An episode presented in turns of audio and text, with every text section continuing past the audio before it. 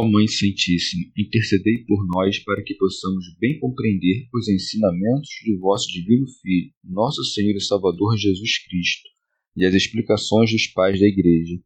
Ó Virgem Imaculada, ofereço-vos este trabalho e peço que abençoais aqueles que o ouvirem, e que seja para a maior honra e glória de Deus. Amém.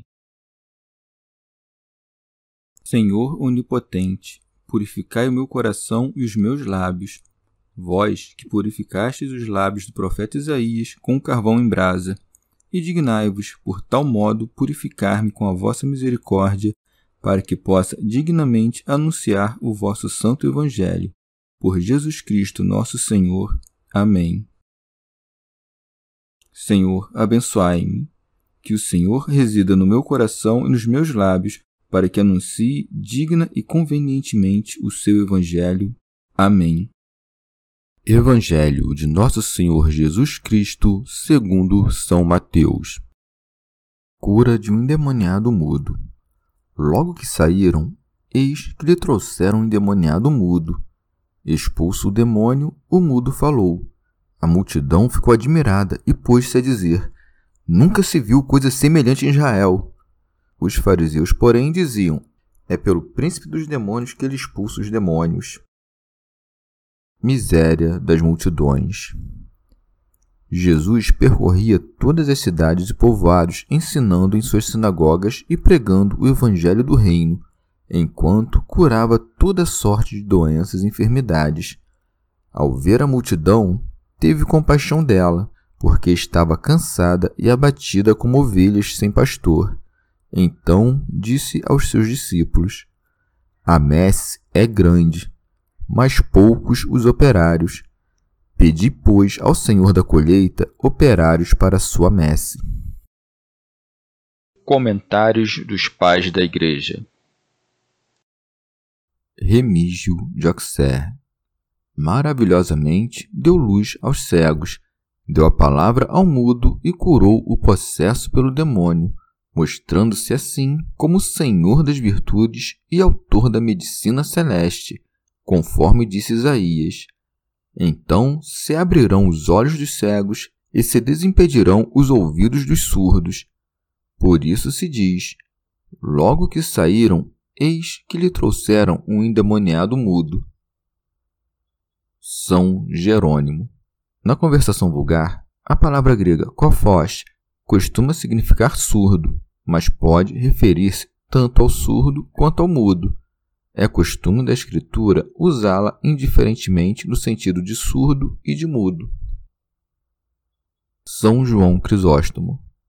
Essa enfermidade não era natural, vinha das ciladas do demônio. Por isso, esse homem precisava de ajuda para chegar até Cristo e não podia nem implorar por si mesmo, não tendo voz, nem suplicar através de outros, já que o demônio o tinha aprisionado, bem como sua língua.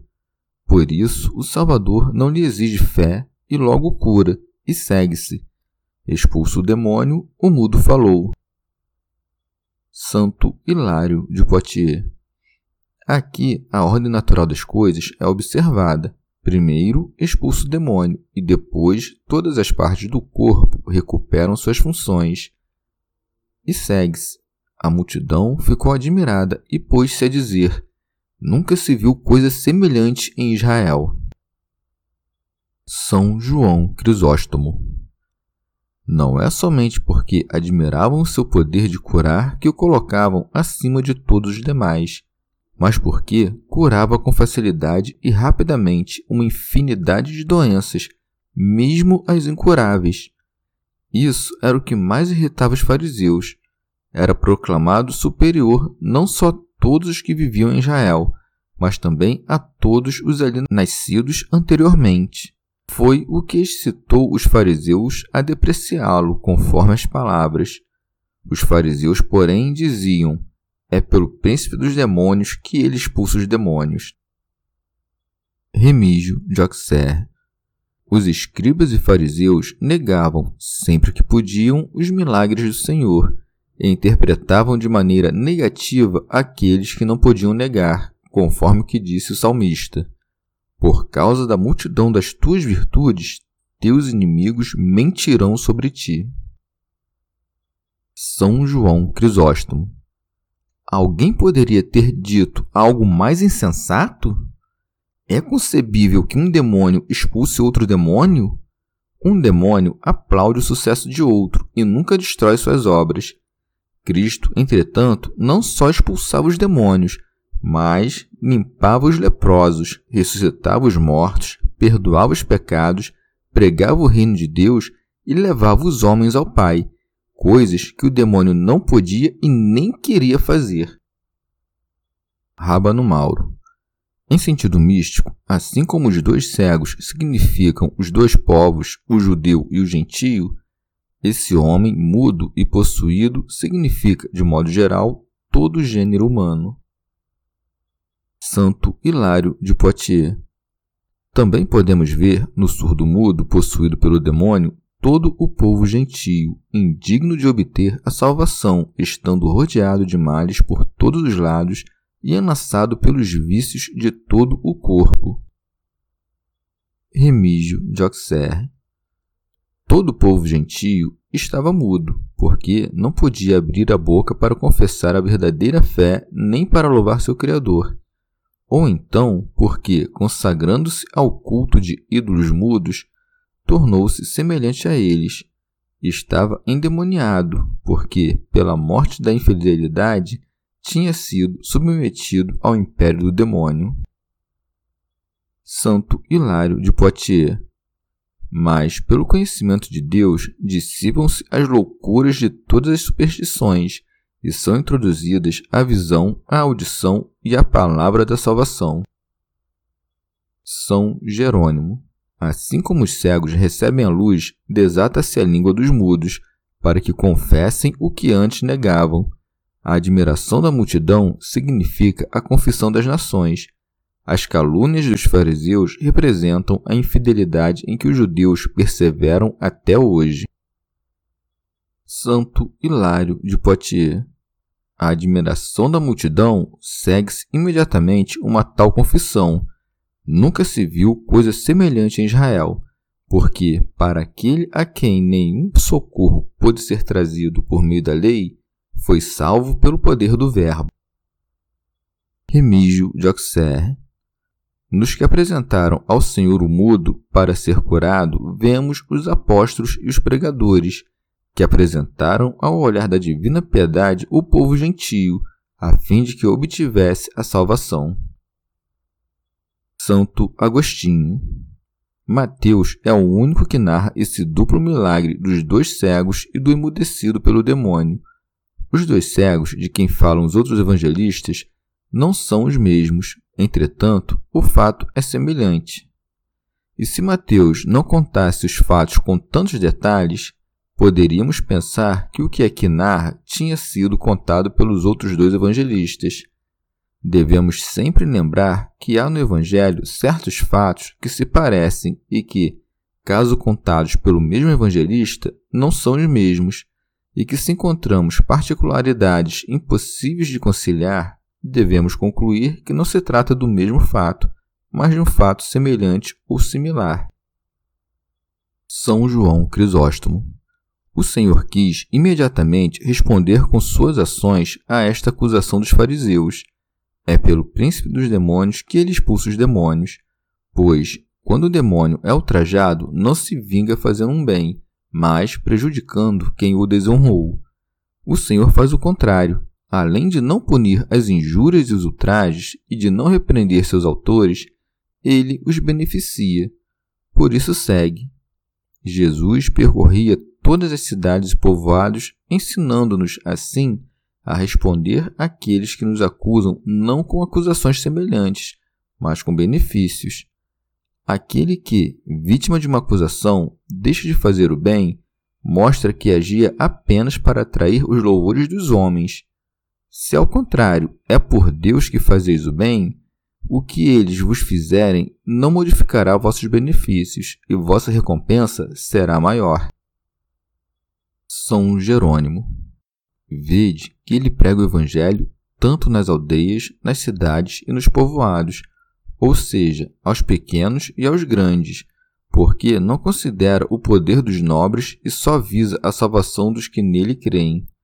Em seguida, é dito que ensinava nas suas sinagogas, realizando assim a obra que lhe havia sido confiada pelo Pai e saciando a fome que tinha de salvar os infiéis com sua palavra. Ensinava nas sinagogas o evangelho do reino, como é dito, ensinando em suas sinagogas e pregando o evangelho do reino. Remígio de Auxerre do reino equivale a de Deus, pois quando se anunciam bens temporais, não se trata do evangelho. Por isso, não se dá esse nome à lei, pois ela não prometia bens celestes aos que a observavam, mas terrenos. São Jerônimo, depois de pregar e ensinar, curava todas as doenças e todas as enfermidades, a fim de persuadir com as obras os que não tinha convencido com a palavra. Por isso segue-se, enquanto curava toda sorte de doenças e enfermidades, o que é dito literalmente, pois para ele nada é impossível.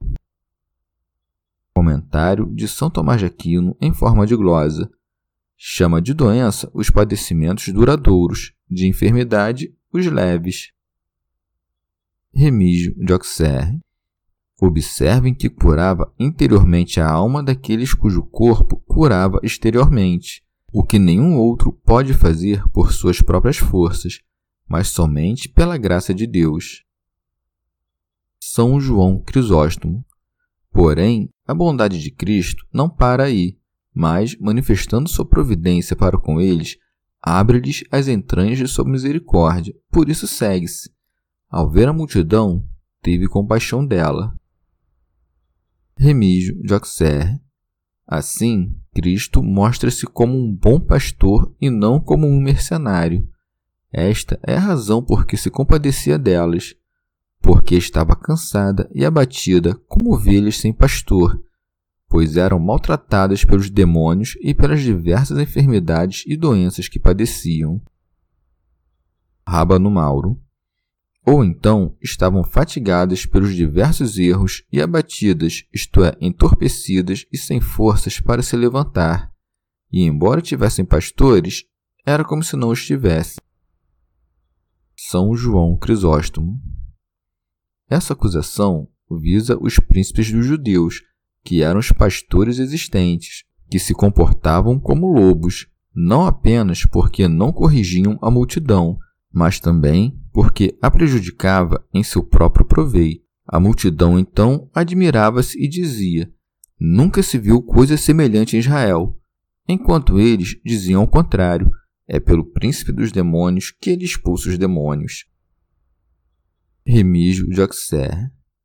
A partir do momento em que o Filho de Deus olhou do céu para a terra, a fim de ouvir os lamentos dos que estavam cativos, a messe, que já era grande, cresceu ainda mais.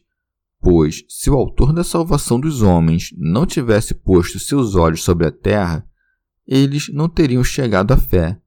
Por isso, diz ele a seus discípulos: A messe é grande, mas poucos os operários. Comentário de São Tomás de Aquino em forma de glosa. A messe são todos aqueles homens que podem ser colhidos pelos pregadores, separados da massa dos homens perdidos, como se separam as sementes da palha, a fim de colocá-las nos celeiros. São Jerônimo. A messe grande significa a multidão dos povos e os poucos operários a escassez de mestres. Remígio de Auxerre. O número de apóstolos era de fato muito pequeno em comparação com as vastas messes. Ora, o Senhor exorta seus pregadores, isto é, os apóstolos e seus sucessores, a que peçam todos os dias que o seu número cresça, por isso acrescenta: Pedi, pois, ao Senhor da colheita operários para a sua messe. São João Crisóstomo deixa implícito que ele mesmo é o Senhor da messe de que fala. Com efeito, se ele enviou os apóstolos a colher a messe que eles semearam, é evidente que não pode ter-lhes enviado a colher messes alheias, mas aquelas que ele mesmo tinha semeado por meio dos profetas. Mas, como os operários eram os doze apóstolos, diz-lhes: Pedi, pois, ao Senhor da colheita operários para a sua colheita. Ele, porém, não lhes acrescenta ninguém, multiplica, entretanto, não o seu número, mas o poder que lhes deu. Remígio de Auxerre ou então aumentou-os quando designou outros setenta e dois, ou quando o Espírito Santo desceu sobre os fiéis e formou uma multidão de pregadores. São João Crisóstomo manifesta assim como é grande a graça de ter o poder de pregar convenientemente a palavra de Deus, dizendo-nos que devemos dirigir nossas súplicas a esse fim, suas palavras recordam-nos o que disse João sobre a eira, a pá, a palha e o trigo. Santo Hilário de Poitiers. Em sentido místico, no momento em que a salvação é dada às nações, todas as cidades, todas as vilas são iluminadas pelo poder e pela entrada de Cristo e purificadas de todas as enfermidades provindas de sua antiga doença.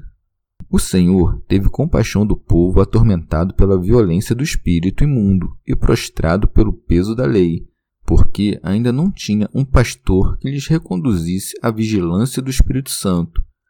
O fruto dessa graça era muito abundante, e a sua abundância supera as necessidades de todos os que o desejam, porque, por grande que seja a quantidade que cada um tome, é muito maior a que permanece por dar e como há necessidade de um grande número de operários que o distribua, ordena-nos que peçamos ao Senhor da messe que nos envie um grande número de distribuidores desse dom do Espírito Santo, que era preparado, porque é pela oração que o Senhor nos concede essa graça.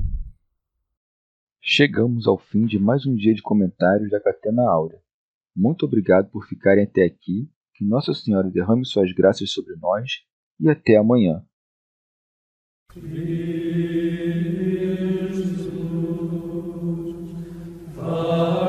Christus,